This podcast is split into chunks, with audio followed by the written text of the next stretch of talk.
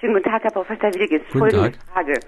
Ich hatte früher immer ganz viel Glück mit Käsefondue-Herstellung. Jetzt mit laufendem Alter äh, geht mir diese Fähigkeit verloren. Folgendes, es trennen sich dieser ganze Kladderadatsch, bestehend aus gerasseltem Käse, aus etwas Kirschwasser, ein bisschen Sahne, beginnt sich zu trennen in eine hochpolymere Plastikmasse auf der einen Seite und auf eine wunderbar sämige Buttersoße auf der anderen Seite, die natürlich dann von den Verzehrenden äh, äh, absolut bevorzugt wird. Also ich bleibe am- auf, auf diesem äh, Plastikkloß sitzen. Was spielt sich bitte ab?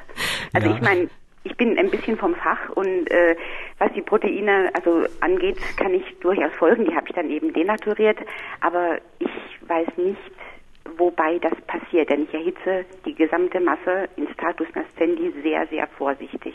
Bitte Ja. Hilfe. Ja, das kann in der Tat immer passieren und zwar, das ist ganz diffizil. Also das ist, der- Käse, der hat ja, besteht ja im Wesentlichen aus, aus Casein, also im Wesentlichen Caseine, die dort eine Rolle spielen und diese Caseine, die haben natürlich eine gewisse Denaturierungstemperatur. Also beim Rohmilchkäse oder beim Käse sind die ja nicht denaturiert, aber wenn es eben diesen, diesen äh, Casein im, im, im Fondue-Kecheli sozusagen zu warm wird, dann denaturieren sie auch und dann wird eben das Fett, vertrennt sich eben Fett von diesen Eiweißen.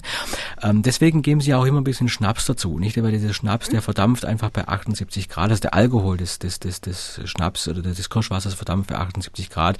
Das heißt, die Temperatur steigt nicht ganz so schnell so hoch. Sie können sich immer damit helfen, wenn Sie ein bisschen Schnaps nachkippen, weil eben dieser Alkohol verdunstet und dann eben die Temperatur wieder etwas gesenkt wird.